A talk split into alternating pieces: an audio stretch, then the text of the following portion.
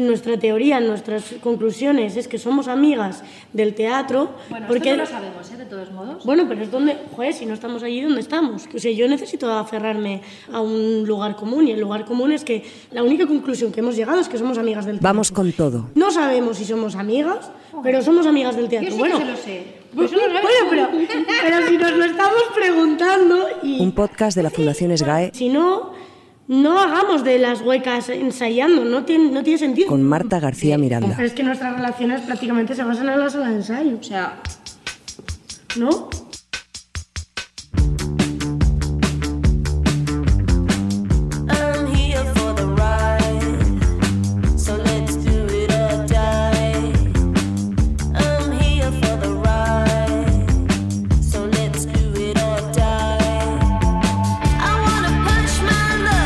Entender nuestras formas de amor es entender mejor la espera sin quietud, las herramientas de la noche y el cansancio que haremos estallar, escribe Belén Gopegui en el prólogo de Superemocional, un ensayo de Juan P. Sánchez López, publicado por Continda Metienes, en el que su autor escribe que si nada se amase, no habría tiempo pasado, que si nada se amase, no habría tiempo futuro, y si a nadie amases, no habría tiempo presente.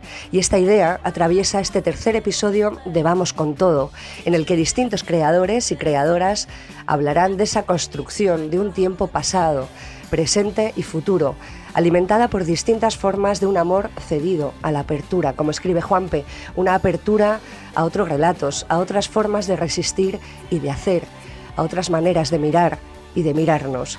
Escuchábamos a las huecas que trabajan en una pieza sobre esa idea de amor y comunidad que supone la amistad y escucharemos también al director Iván Morales que estrenará la obra que siempre quiso hacer y con la que lleva años soñando o a Fernando Bernués y Mireia Gabilondo de Tantaca Teatroa que llevan 40 años haciendo un teatro de nociones y de emociones y a la jovencísima compañía Mujer en Obras que se pregunta por qué los sueños se entrometen en las condiciones materiales como escribe Rodrigo García Marina en su libro Los prodigiosos gatos monteses.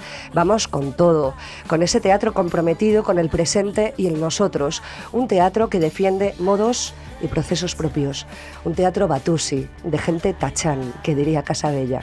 Quédate, que va a estar bien. Vamos con todo.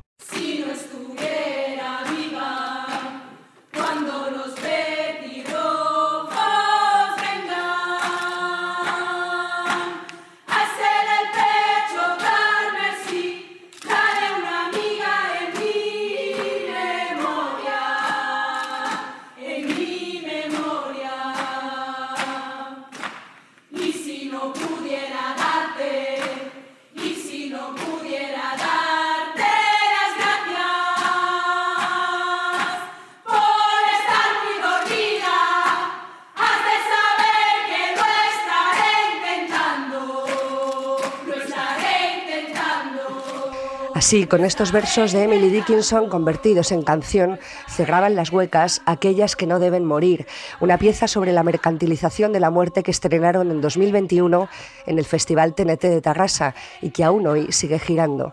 Las huecas son cinco amigas que trabajan juntas, un colectivo que no compañía, formado por Julia Barbain, Esmeralda Colet, Nuria Crominas, Andrea Pellejero y la técnica Sofía Martori. Las cinco trabajan desde hace meses en su nuevo proyecto llamado Sobre la amistad, una pieza en la que exploran las tensiones entre amistad y trabajo a partir de aquello que decía Simone Bale, que la amistad es un vínculo que escapa a la lógica interesada de dar para recibir un bien. Ya. ¿Pero qué sucede cuando trabajas con tus amigas? Se preguntan ellas. Sobre la amistad es un proyecto que incluye una pieza teatral que se estrenará en el Festival Temporada Alta de Girona, pero también es una conferencia performativa en la que colabora la comisaria e investigadora Marta Chávez y una pieza audiovisual. El tríptico completo se podrá ver en la Sala Beckett en 2024. Andrea Pellejero, miembro de Las Huecas. Hola, bienvenida, vamos con todo. Hola, ¿qué tal? ¿Por qué decidís, después de abordar el, el buen morir en vuestra pieza anterior, por qué decidís ahora explorar la, la idea de la amistad? Yo creo que ha sido bastante consecuencia de la pieza de aquellas que no deben morir, porque mm, de alguna manera nos dimos cuenta de que la idea del amor estaba muy presente en, en el proceso del morir y dijimos, pues vamos a, a tratarlo desde allí, vamos a tratar la amistad, la amistad entre nosotras también la amistad de, de las huecas y cómo a partir de, de nosotras tal vez también hablamos de, de otras amistades y de la amistad en general. De todas maneras, tengo la sensación de que es una pieza en la que os observáis a vosotras mismas y esas tensiones y esos conflictos que supone el hecho de ser amigas, porque sois amigas y ese es el origen de todo, y, y cómo eso es compatible y, y convive con el hecho de trabajar juntas, ¿no? Sí, total. En un primer lugar pensábamos que hablar de nuestra amistad sería algo como hablar de- del hecho de ser amigas, pero nos hemos dado cuenta que es el hecho de ser amigas que además han decidido trabajar juntas. Y eso, pues bueno, afecta y complejiza la, el- la situación. Y nos parecía como bueno, partir de allí de este amigas que trabajan juntas para ir hacia hacia otro lugar es el es el principio de, de lo que queremos eh, hacer. Decías que, que en el fondo es una pieza sobre el amor, pero también pensaba que la amistad no deja de ser una idea y una propuesta eh, de comunidad. Y no sé si en esta pieza también estáis sometiendo a tensión y explorando el conflicto que supone esa idea, la idea de, de Mm. amistad vinculada a la idea de comunidad. Sí, lo, lo es. Al final nosotras somos un colectivo, ¿no? Trabajamos todas horizontalmente, oponiendo los, lo mismo y la misma responsabilidad y, y eso pues hace que, que no, que, pero nuestros contextos son diferentes, ¿no? Sí que, sí que es cierto que estamos en, en un proceso, ¿no? Y como todos los procesos nos hacen abrir muchas puertas y ahora mismo estamos en, en un momento pues muy frágil, ¿no?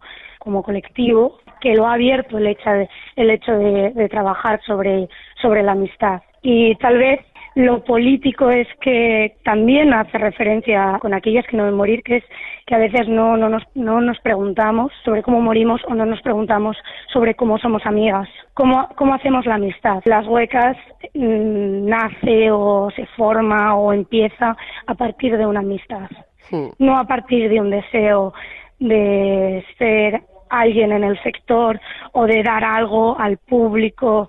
O sea, como que el teatro ha sido nuestra forma de encontrarnos con nosotras mismas y de entendernos desde la amistad. Hmm. Y eso es algo que hemos entendido en este proceso. Anda. Sí, y, y ese entender esto en este proceso nos ha hecho ir un poco a esta idea de, de la autoficción o la idea de colocarnos a nosotras mismas o el hecho de poner lo, lo, lo nuestro como, como un objeto a ser mirado. Claro, porque esto me, me lo contabas estos días, eh, jugáis con la idea de- del doble y os colocáis desde fuera y os observáis, o sea, en escena habrá eh, intérpretes eh, en vuestra piel, ¿no? Y seréis vosotras las que os miréis, que sois vosotras, sí. esas otras que sois vosotras, que es un, parece un juego un poco absurdo, ¿no? sí. Pero esas otras sí, que sois vosotras, ¿no? Y ese juego es muy bonito, es muy interesante, ¿no? Sí, el teatro al final creemos que te ofrece una distancia para poder mirar las cosas de otra manera. Y entonces lo que nosotras decidimos hacer dentro de escena era realizar este distanciamiento dentro de escena.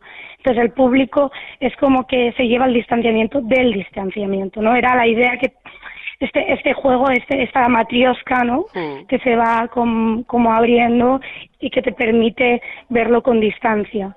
Como queríamos salir de nosotras, pero no que no para nosotros no tenía sentido. Si no éramos nosotras las que hablaban, pero no queríamos serlo, es cuando es esta cosa que dices, ay, bueno, aquellas que no deben morir en la escena donde aparecemos con unos monigotes, Sí, con unos sí. muñecos de madera, ¿no? Que somos son nuestras dobles, ya está Sí, ya esa figura, ya está Sí, ya está diciendo, oye, hay algo que, que por aquí estamos. Y, eh, y, y aquí se fiscaliza de forma muy clara y con personas, con además con actrices, con actrices que, bueno, como el la serie de Rehearsal es un, es un referente, ¿no? De Rehearsal. Hay, hay un, el director lo que hace es como un falso documental y coge a personas reales que hacen de intérpretes de otras personas, ¿no? Y, y, es, y es este juego de ensayar la realidad para poder entenderla. Y ahí estamos, ¿no? Estamos allí. También no hay nada acabado, no hay ninguna certeza aparte de este, esta distancia de los dobles, este dispositivo de mm, otras que son nosotras. Estamos hablando y estamos hablando en una parada, en un parón que, que acabas de hacer en, en el proceso de, ensayos y de construcción de,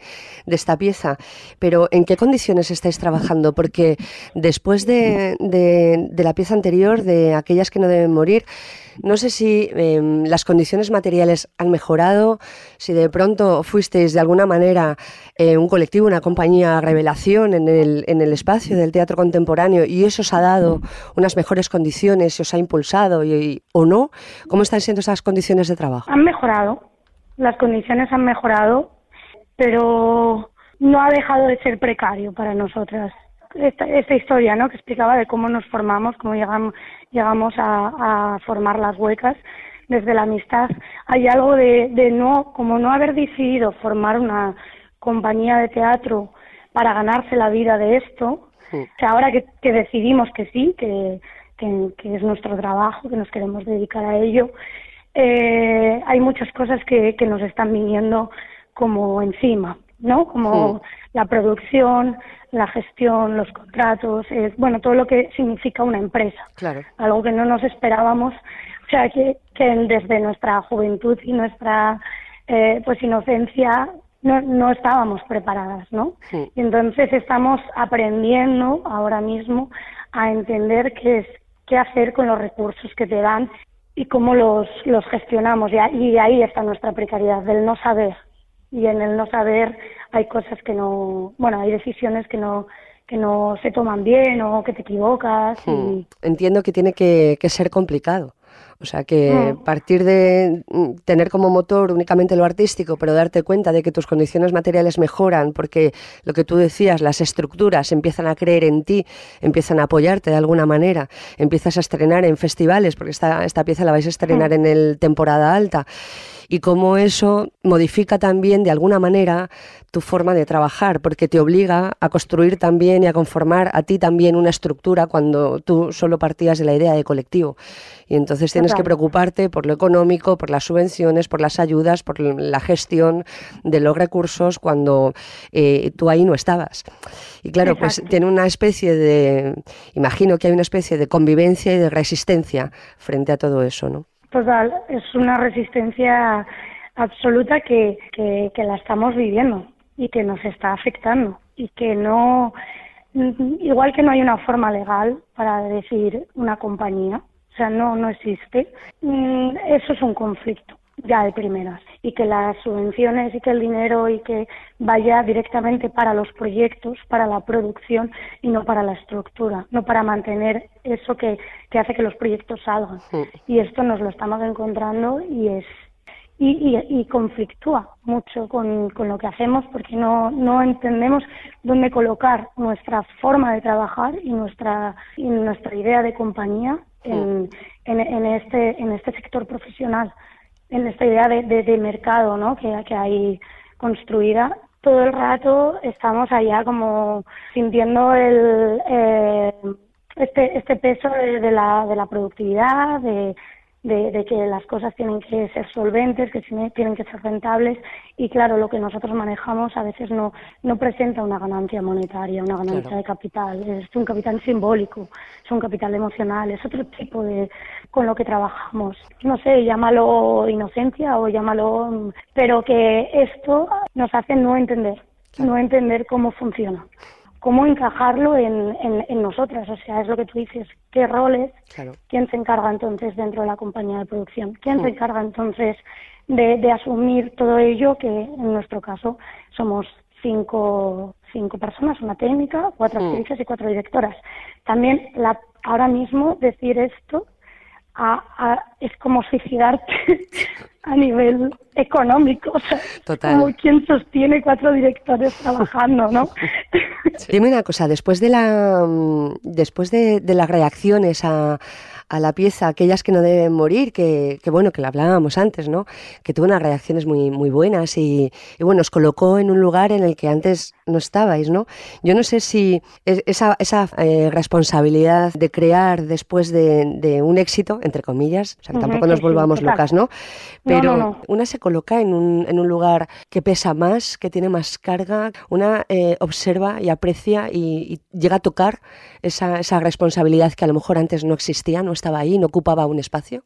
No, no, no lo sentimos así. de primeras. O sea, no sentimos que haya una responsabilidad mayor de la que teníamos antes. Es, es lo que tú decías, ¿eh? No nos volvamos locas tampoco. Claro. Tampoco somos nadie. Una última cosa, eh, esa idea de, de lo feo, vinculado a, a lo frágil, a lo vulnerable, que estaba presente en aquellas que no deben morir, también formará parte de- de- del espíritu y de, y de los materiales que vais a utilizar en, en esta pieza sobre la amistad.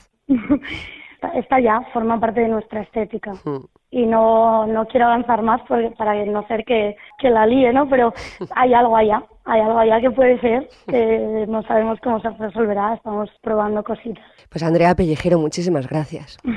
Nada, a ti.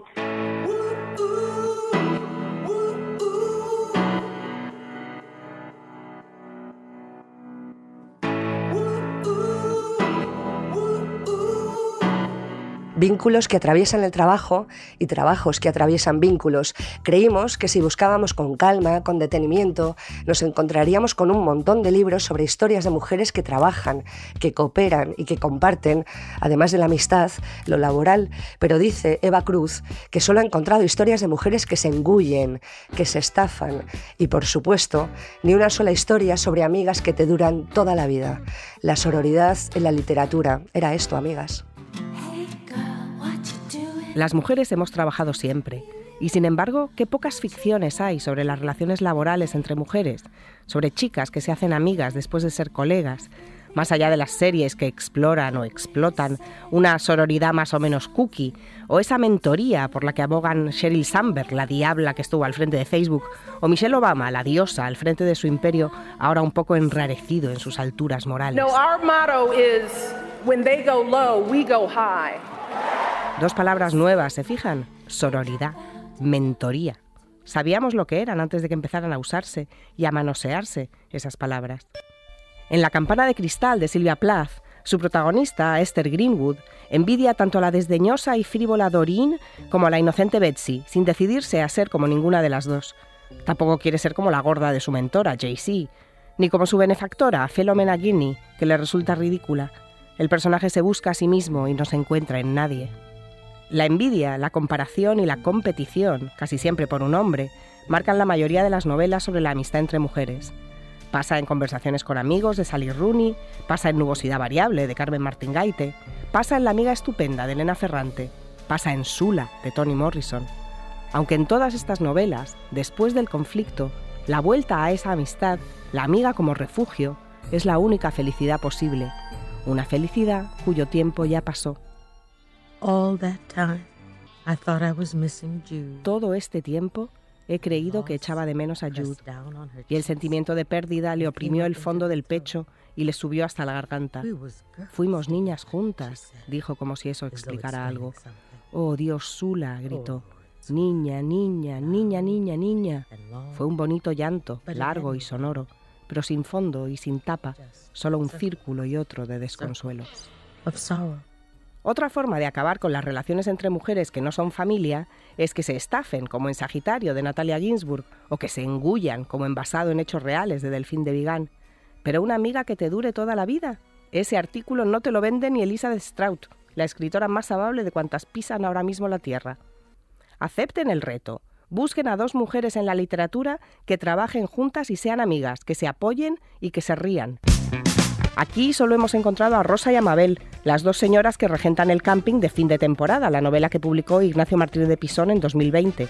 Nos las presenta al principio del libro con risitas histéricas, chocando los vasos, gritando chin chin, chin chin, soltando arrugadas toses de fumadoras. Unas brujas deliciosas y felices, ese estereotipo inmortal del que nos sale mucho más caro intentar escapar que zambullirnos a carcajadas con todas las demás brujas. Las huecas, escuchábamos antes a Andrea Pellejero, firman todas sus piezas como colectivo, una decisión política que parte de una concepción del trabajo horizontal y sin jerarquías, una autoría colectiva que continúa una tradición que en España comenzó hace unas cuantas décadas, no tanto para compartir derechos, sino sustos. Juan Carlos Fasero, experto en propiedad intelectual de las GAE, ¿cuándo empieza a utilizarse la autoría colectiva en España? Pues fíjate, realmente este es, un movimiento que parte, pues un movimiento más bien europeo, ¿no? de creación europea, y tiene que ver con la etapa de la libertad de los años 60, de, cómo en esa época pues, se, se quería abrir todo, y entre ello también, lógicamente, la, la, la parte teatral. ¿no? De hecho, eh, Bertolt Brecht decía que era la apuesta común del saber. ¿No? En España mm, fue un poco más tardío y, y, tuvo que ver mucho con el tema de la etapa de la transición. ¿no? Entonces, en, en, un primer momento, como se empezó a escribir y sobre todo a representar cosas que tenían que ver eh, con esa transición, se utilizó un poco como un escape a, la, a, a, a la, diluir la, las posibles responsabilidades civiles, ¿no? De, de, que una cosa la firme yo a que la firmemos entre muchos. ¿no? Frente a las represalias, ¿no? Efectivamente, frente a las posibles represalias que podría ocurrir eh, en ese tipo de, de etapa eh, de la vida social española. ¿no? Eh, y después ha ido evolucionando con el tiempo y la verdad es que es un, es un elemento bastante común, ¿no? es decir, la firma en coautoría. Eh, en cierto modo, después la forma de, de, repartir los derechos pues puede ser como decidan los propios autores, ¿no? es decir, puede ser a todos, todos a partes iguales o eh, que alguien tenga más peso que otro. Eso ya lo deciden los propios eh, autores de, de, ese texto. Usually I take a backseat, yeah. I'm discreet and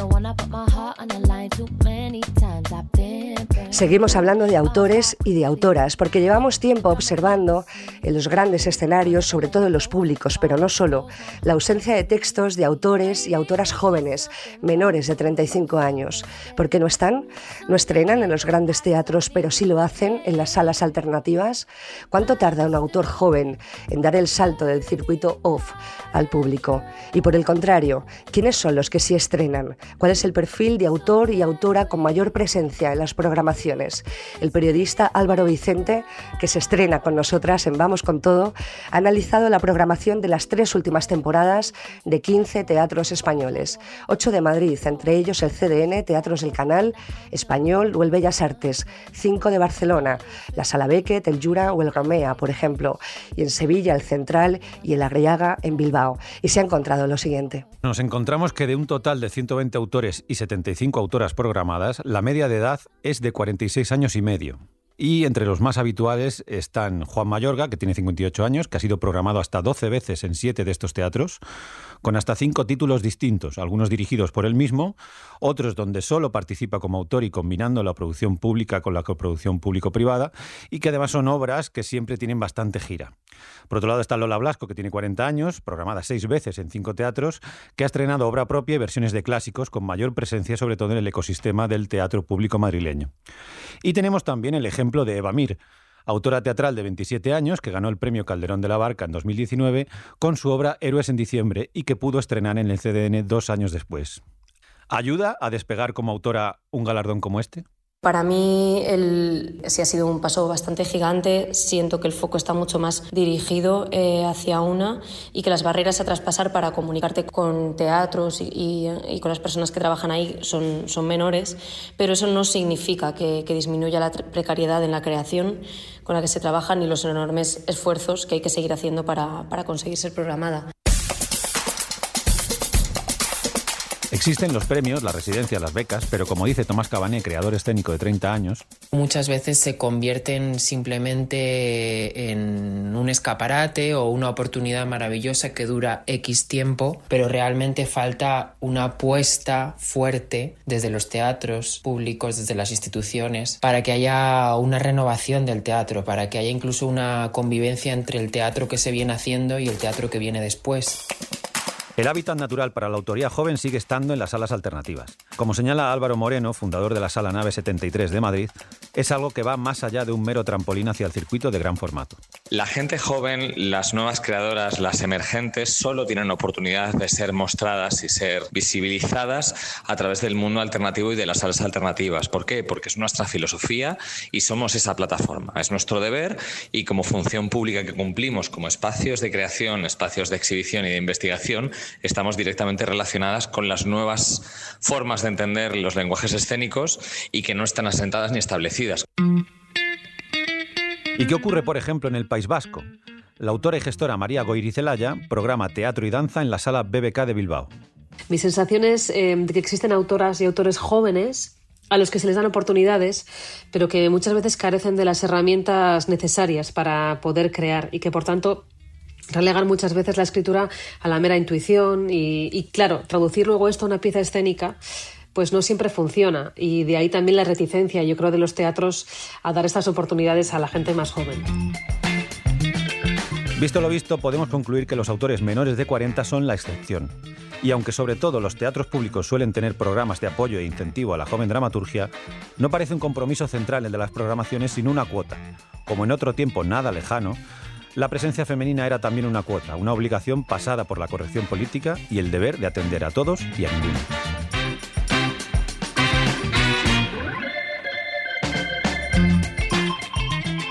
Con Medea, con Bernarda, con Tenorio, con Roberto Zuco, con Ricardo III y con la Celestina.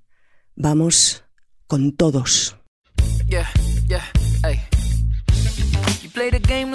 Uno de sus autores, programados en esos ciclos gueto que tanto tiempo han ocupado también los creadores con discapacidad, es Javier Ballesteros, que acaba de pasar por el teatro español con su obra Cucaracha con paisaje de fondo, una pieza de su compañía Mujer en Obras, ganadora de dos premios Max y programada dentro del ciclo plataforma que el español destina a la creación emergente. Hablamos con la compañía acerca de esa precariedad tan inherente y casi endémica de la creación emergente, condiciones de las que nunca hablaremos lo suficiente. Con este nuevo proyecto hemos querido hacer un- algo un poquito más caro y le hemos pedido dinero a mi padre, básicamente, que es mi mecenas.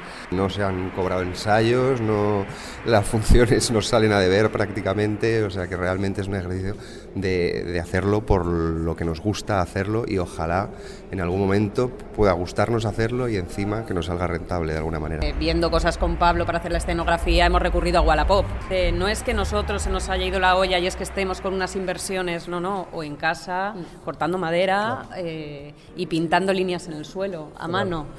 A nivel de escenografía, pero a nivel de todo. O sea, Javi ha echado millones de horas sin cobrar, millones de horas, millones, Mati con la producción, con todas las chicas con la producción. eh, y es una pena, es una maravilla que el teatro público se fije en, en los teatros que están en las salas off, porque verdaderamente es donde está la creatividad, porque cuesta una barbaridad hacer esto. Y es un. Y es, yo creo que habría que darle más oportunidades desde lo público a todas las personas que están matándose por hacer arte o por hacer teatro. ¿Hasta qué punto nos es rentable? ¿no? Yo cada vez que acaba una producción eh, acabo tan exhausto y vacío que digo nunca más y luego pasa el tiempo y nos llamamos los dos max y de repente dices venga hay que seguir pero realmente seguir así te, te chupa bastante.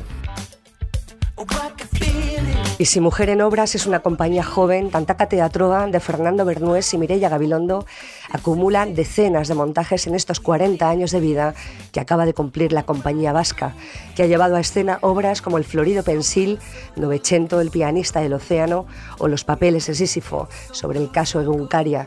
Dicen Bernués y Gabilondo que las cosas han cambiado mucho desde que empezaron en los 80, cuando hacían representaciones en los frontones, pero ahora los problemas a los que se enfrentan son otros. Pues en 40 años las cosas han cambiado muchísimo, algunas afortunadamente para muy bien y algunas para no tan bien. En aquellos años sí que había, por ejemplo, una capacidad de contratación en los ayuntamientos que hoy no existe, es decir, yo me acuerdo que vendíamos, hacíamos producciones de 10, 12, 14 actores con una mm, facilidad porque luego había gente que los podía comprar.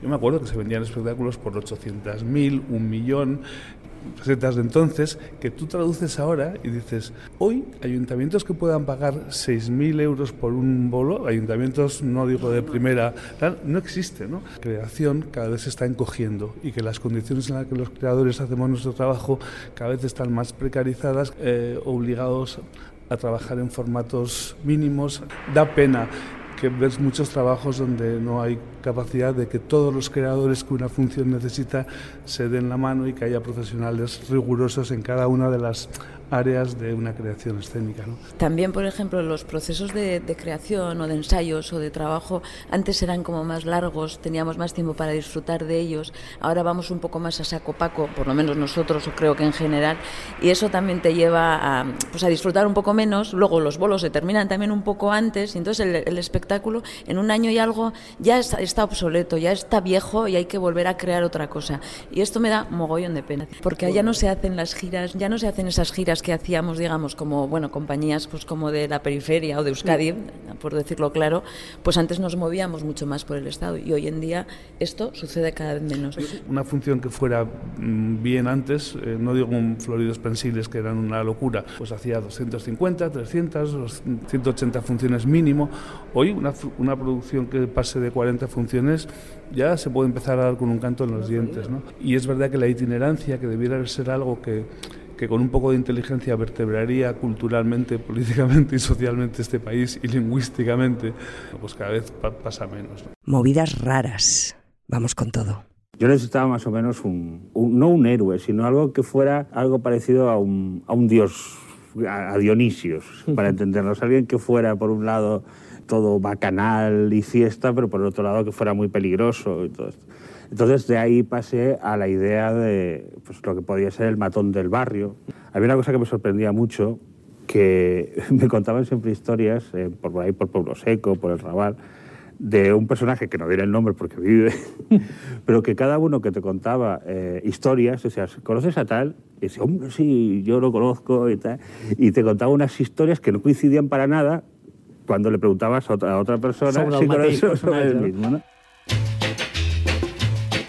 Así hablaba el escritor Francisco Casabella en una entrevista con Marius Serra sobre su novela El Día del Batusi, ese libro de culto, esa novela monumental, convertida en un clásico que cumple 20 años, que comenzaba en la Barcelona del final del franquismo y que llegaba hasta la Barcelona corrupta y olímpica de la transición, de las chabolas de Montjuic a los palacetes de la zona alta, en un viaje de la mano de una revista llamado Fernando Atienza, un viaje que comienza el 15 de agosto de 1971, el día más importante de mi vida, el día del Batusi, dice Atienza, que creerá ver junto a su compinche Pepito el Yeye el cadáver de ese tipo convertido en leyenda flotando en las aguas del puerto de Barcelona, el Batusi.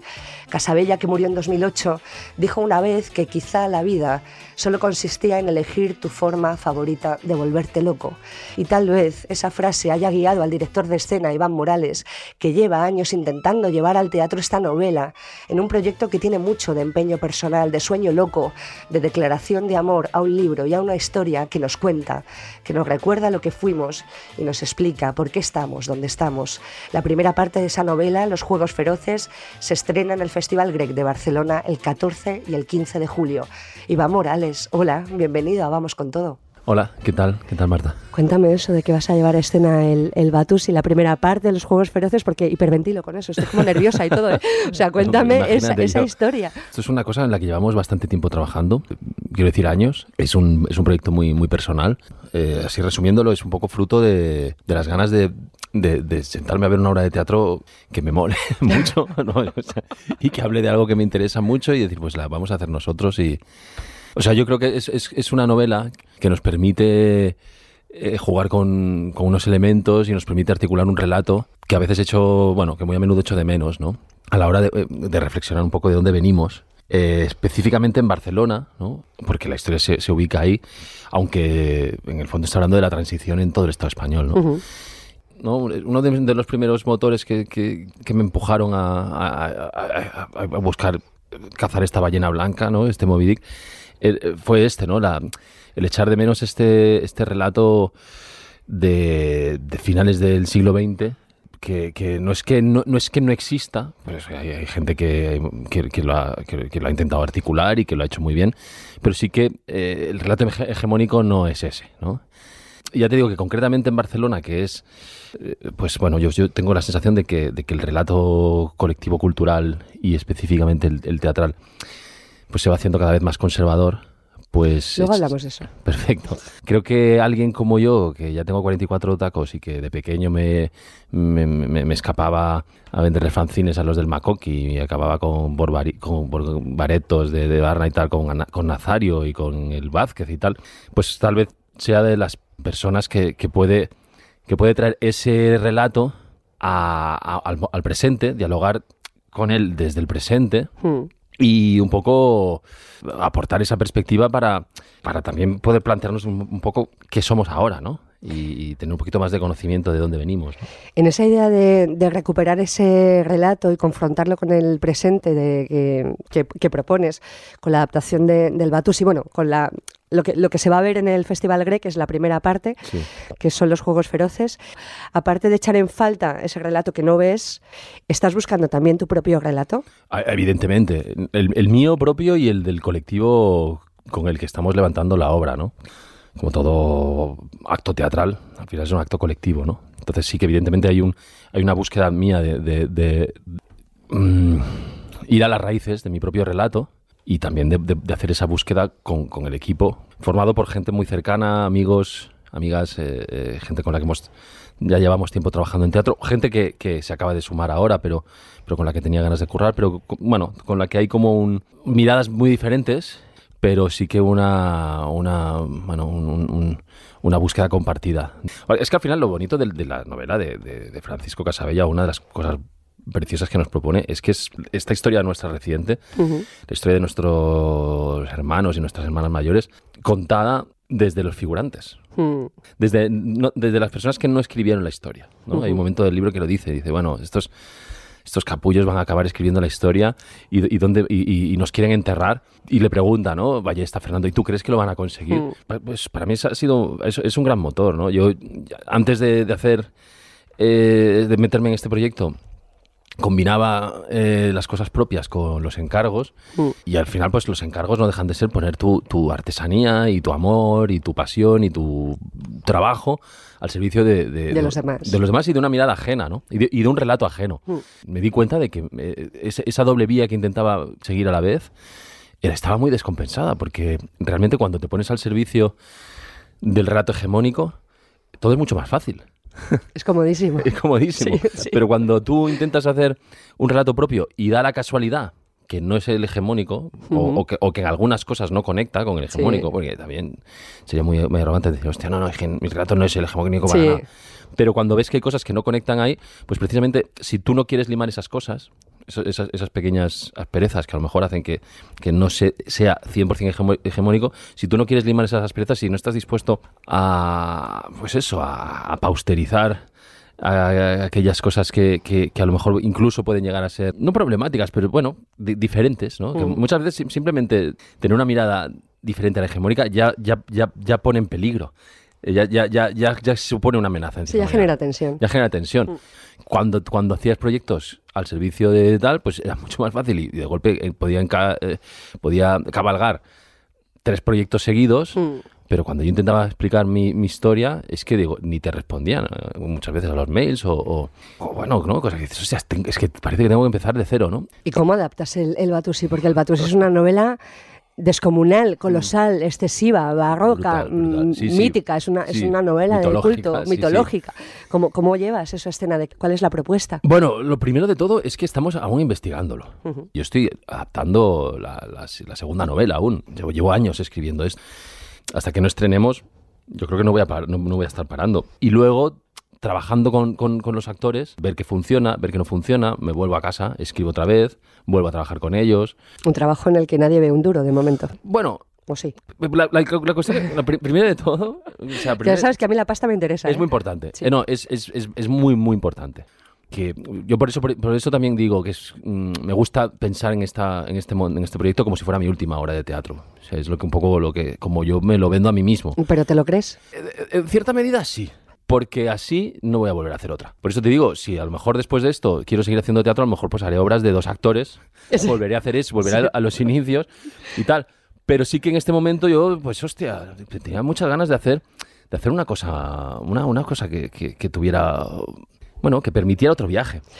Háblame de, ese viaje, porque el viaje va a ser en el paralelo. ¿Qué vas a montar ahí? Yo para, explicártelo así como más, lo de la manera más, más breve, pero también más gráfica, te diría que una vez estaba haciendo una obra de teatro en un, en un teatro en el, en el Borràs, en Barcelona, como, estaba ahí como actor, y los domingos teníamos menos tiempo para preparar la función porque alquilaba el espacio la iglesia evangélica Hillsong, que es la iglesia de Justin Bieber. Hilson. Hillsong. Hilson. Hillsong. Y yo pues un día dije, voy a ver, voy a, voy a, voy a ir un poco antes al teatro a ver qué está pasando, porque, porque de golpe llego y me encuentro que está llenísimo, mucho más lleno que nuestra obra, por descontado, y que ahí, bueno, o sea, un, despliegue de medios impresionante, en vez de cepillo pasaban datáfono. Pero sobre todo veo un espectáculo que más allá de lo ideológico, que, que, evidentemente, pues, bueno, evidentemente no sé, pero si, es evidente para alguien, pero para mí sí, o sea, no, no comulgaba, tiene nada que ver conmigo y tal, pero sí que me sorprendió mucho el poder de, aquel espectáculo. La puesta en escena. La puesta en escena. Mm. El poder de la, de, la performatividad que se habían, que estaban desplegando ahí. Me parecía brutal, ¿no? Y... ¿Estás diciendo que vas a hacer una misa evangélica bueno, en el paralelo? Algo así. ¿Es eso? Sí, claro. Si tú lees la novela ves que, que esa búsqueda de lo religioso está tanto en la, en la, novela, de lo, mítico. De lo mítico. Y al final, cuando, cuando ese pepito que, que, aparece al principio y aparece al final, cuando aparece al final, de golpe, pues ya es un pastor. Y hay algo de todo este libro, ¿no? De buscar lo, trascendental en, lo, en, en, en, la esquina más purulenta, no sé, o sea, que para mí, en forma y fondo, resume muy bien lo que es el Día del Batusi. ¿Música en directo? Sí. A tope, ¿no? Sí, pero digo que es una versión concierto para no decir que es una versión misa. porque, a lo mejor la gente no va, ¿sabes? No sé cómo decirte. Exacto. No, sé, a lo mejor espantas a alguno. Sí, pues sí. ¿Y quién es el Superman? El Superman es experto en enrollarse. El Batusi nunca habla de trono. Lo que quiero es que sea una fiesta. Al final del pase yo voy a pinchar. Ah. Y vamos a coger las mesas y las vamos a apartar. Qué bien eso. Para que la gente baile. Y no, soy, no es que sea un gran DJ y tal, pero... no, de hecho, no soy DJ, pero me da igual. Me, me he comprado un Aserato y voy a estar aprendiendo porque, porque quiero poner mi música cuando acabe y hacer fiesta. Y que, y que me gustaría que la gente saliera de la función con como cuenta Casabella en, en, el Día de Batusi, en El secreto de las fiestas, bailando, siendo gente tachán. Esta es la primera, el primer volumen, como, como lo llamas, eh, en el GREC, el 14 y el 15, pero luego lo vas a montar, vas a montar toda la novela, las tres partes, Sí, sí, sí, sí. ¿Pero tenemos teatro ya para el 24? Lo tenemos, pero no lo puedo decir. Ya lo digo yo. Va a ser en el, en el Jura, en el 24. Hay una cosa que propone Casabella en, en el Batusi que me gustaría que lo vinculáramos a cómo está, cómo está la escena en, en Barcelona, que quiero que me hables de ello. En, yo creo que, que, la novela está atravesada por una idea, por muchas, ¿no? Pero hay una idea que, que me gusta mucho, que es como Casabella, a través de, de las peripecias de, de, sus personajes, aparte de, de, esa búsqueda de la construcción del mito, lo que está proponiendo es la, la ruptura y la subversión lo, de la certidumbre, de lo previsible, de lo normal. Y yo creo que, fíjate, en Madrid, esa idea que creo que maneja Casabella en, el Batusi, en la escena eso no está sucediendo. Pero me gustaría que me dijeras qué está sucediendo en la escena de Barcelona. Yo lo, resumiría en un pensamiento que, no solo tengo yo, sino que otros directores de mi generación con los que he hablado que comparten, yo creo que es la sensación de que, de que en estos últimos años eh, el, relato teatral, estético y, y, evidentemente pues también político se ha hecho más conservador si es que no lo era ya antes. Pero la sensación es de que se, ha hecho aún más conservador con, los últimos años eh, y conservador en las propuestas, en la elección de proyectos, conservador en lo ideológico, en las puestas en escena, en todo, en todo. Sí que es cierto que sí que es cierto que el, que el, barcelonés, porque es muy injusto hablar del teatro catalán cuando todo se hace en Barcelona prácticamente y las y la, y la gente que está en Lleida, la gente que está en otros sitios haciendo otras propuestas tienen otras idiosincrasias muy interesantes a observar. ¿eh? Y sí que es cierto que el barcelonés se, se gusta reconocer reconocerse a sí mismo como un espectador moderno. Pero también es cierto que cuanto más endogámico es un público, acabas pues complaciendo a, esa mirada ¿no? de, ese, público endogámico. Creo que el público se va cada vez es más endogámico. Y, eso tiene que ver con esta cosa conservadora. Como hay miedo a, que las obras no funcionen, se enfocan hacia ese, e, e, ese, ese público, digo entre comillas, porque no, o sea, porque no se sabe si existe o no, ¿no? Pero mm. sí que, pero sí que se sabe que cuando hay unos ciertos nombres, unos ciertos títulos, unas ciertas cosas en escena, parece que viene más gente y que se compran más entradas que cuando no. Y claro, por ejemplo, por darte un ejemplo, un espectáculo como este del Batusi, que, que el protagonista es Enrique Auquer, con Alex Moner, con Bruna Cusí, con Raquel Ferri, con Vicente Andongo, con Xavi Saez, con David Climent, eh, nos han dicho en, algo- en- en ¿Dónde está el famoso, no? ¿Dónde está el famoso? Claro. O sea, que no hay nombres. Si Enrique Auquer, es verdad que a lo mejor que hace tiempo que no hace teatro, es verdad que nunca ha hecho un prota, sí, yo lo puedo da igual. entender, pero si no, si no podemos conseguir, si no nos podemos inventar nosotros a nuestras estrellas, Claro. ¿no? Ya que no podemos hacer nada.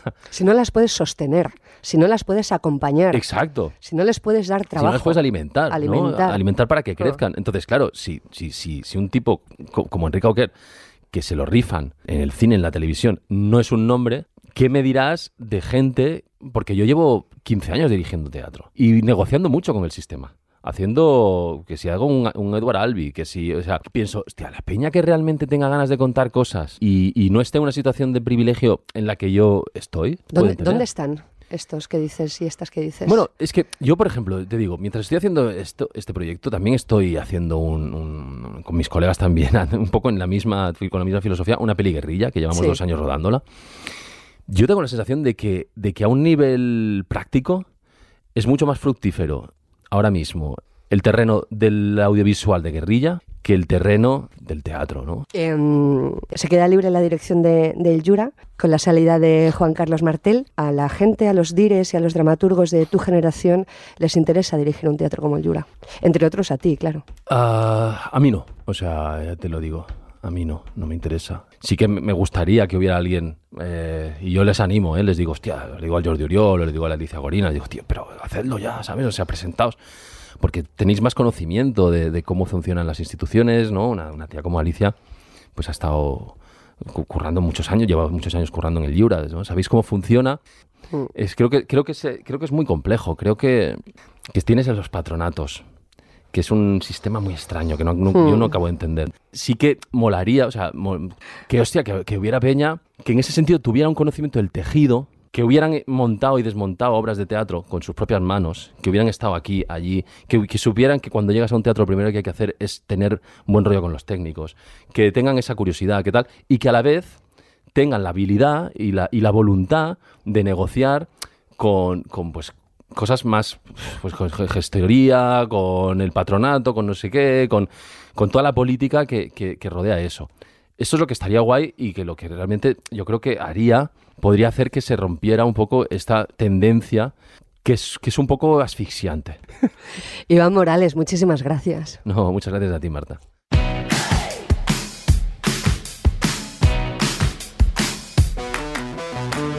Comenzábamos este Vamos con todo, con ese relato sobre la amistad en el que trabajan las huecas, un proceso atravesado por tensiones y conflictos, un proceso que, como otros muchos, pone sobre la mesa que todo acto de creación es una acción política. Edu Maura va más allá a partir de una obra del artista británico Steve McQueen, que tras su paso por la Galería Serpentine de Londres formará parte de las colecciones de la Tate y el Museo de Londres. Una pieza que evidencia eso que de una u otra manera ha estado flotando en todas las conversaciones anteriores en este podcast, que lo político del arte no significa que éste deba proponer o lanzar un mensaje ideológico, sino que ha de permitir que nos pongamos en el lugar del otro, ha de reelaborar sentimientos y relatos, orquestar la experiencia de nuestro pasado o de nuestro presente y convocar otras formas de vida, otras formas de mirar y de mirarnos. En Grenfell, la pieza de vídeo del artista británico Steve McQueen, que acaba de inaugurarse en las galerías Serpentine de Londres, un dron sobrevuela el espacio urbano de Londres durante 24 minutos. Comienza en las afueras, pasa por encima de prados y aparcamientos, solares industriales e hileras de casas adosadas, hasta llegar a la torre de Grenfell, en el oeste de la ciudad, hoy en ruinas. La torre, en cuyos 24 pisos de viviendas sociales habitaban centenares de personas, muchas migrantes, está situada no muy lejos de áreas hoy pudientes de la ciudad. Ardió una noche de junio de 2017 durante más de 24 horas y murieron más de 70 personas, niñas y ancianas, adultas y jóvenes. El fuego comenzó por dentro a resultas de un problema con una nevera. Se calentó el revestimiento que no estaba preparado, de tal manera que el agua que los bomberos lanzaban desde fuera no conseguía rebajar la temperatura de la estructura ni apagar las llamas que ardían en el interior. Además, la columna de viento vertical que se generó hizo que todo fuera más rápido. La pieza de McQueen nos importa no porque nos cuente el incendio con imágenes terribles, con más detalle que la televisión, o porque nos revele algo que no supiéramos de lo que pasó aquella noche. Es obvio que en un edificio que no fuera de viviendas sociales, las condiciones del sistema eléctrico se habrían cuidado más. Es obvio que el fuego era evitable. Hay quien piensa, de hecho, que no se puede hablar de accidente, donde lo que hay es el drama de la desigualdad, la violencia de que haya vidas que importan y vidas que no importan, por utilizar una dicotomía característica de la filosofía de Judith Butler. El vídeo aporta algo porque no documenta los hechos de 2017, sino que nos muestra la torre hoy. Nos muestra el incendio a través de sus huellas. Nos cuenta que el fuego se va, pero la violencia de las vidas que no importan sigue ahí, al descubierto y a la vista. McQueen no nos propone la moraleja de que semejante cosa tendría que haberse evitado. Por supuesto que no tendría que haber sucedido, pero para saber eso no necesitamos que ningún artista nos lo cuente. Es totalmente obvio. Lo que el arte sí nos puede ayudar es a reelaborar los sentimientos y las experiencias de quienes siguen viviendo en esa torre, aunque ya no vivan allí físicamente. Nos incita a ponernos en el lugar de quien padece la injusticia de que no se reconozca su dolor, que su dolor no tenga consecuencias. Nos pone en el lugar de quien sufre la violencia de perderlo todo y que no tenga consecuencias. Tal como se pregunta Paul Gilroy en el ensayo que acompaña al vídeo y que se puede leer en la web de la Serpentine, ¿cómo puede ser que alguien muera sin consecuencias? No ya 70 personas, sino una. ¿Quiénes son las personas que pueden morir sin que nadie se haga responsable? Sin que se genere ningún vínculo ético, político o económico? El arte de McQueen es político no porque nos mande un mensaje o porque nos muestre la realidad tal como fue, nosotros solo vemos una torre que una vez ardió. Ni siquiera nos dice qué pasó exactamente. No hay pies de foto ni testimonios. No hay más sonido que el sonido ambiente. McQueen propone un artefacto político porque nos muestra que el incendio no ha acabado, que aún hay algo que hacer y que experimentar en torno a esa torre, en torno y con aquellas personas, en torno a las instituciones que oficialmente no reconocen que lo que pasó fue algo más que un cortocircuito, que el incendio llevaba años ocurriendo. Lo político es que la historia de la torre de Grenfell siga abierta, que por fin tenga consecuencias. Pues hasta aquí este tercer episodio de Vamos con todo, con la realización de Jorge Maldonado. Gracias por acompañarnos. Vamos con todo. Producción Fundación SGAE. Dirección Marta García Miranda.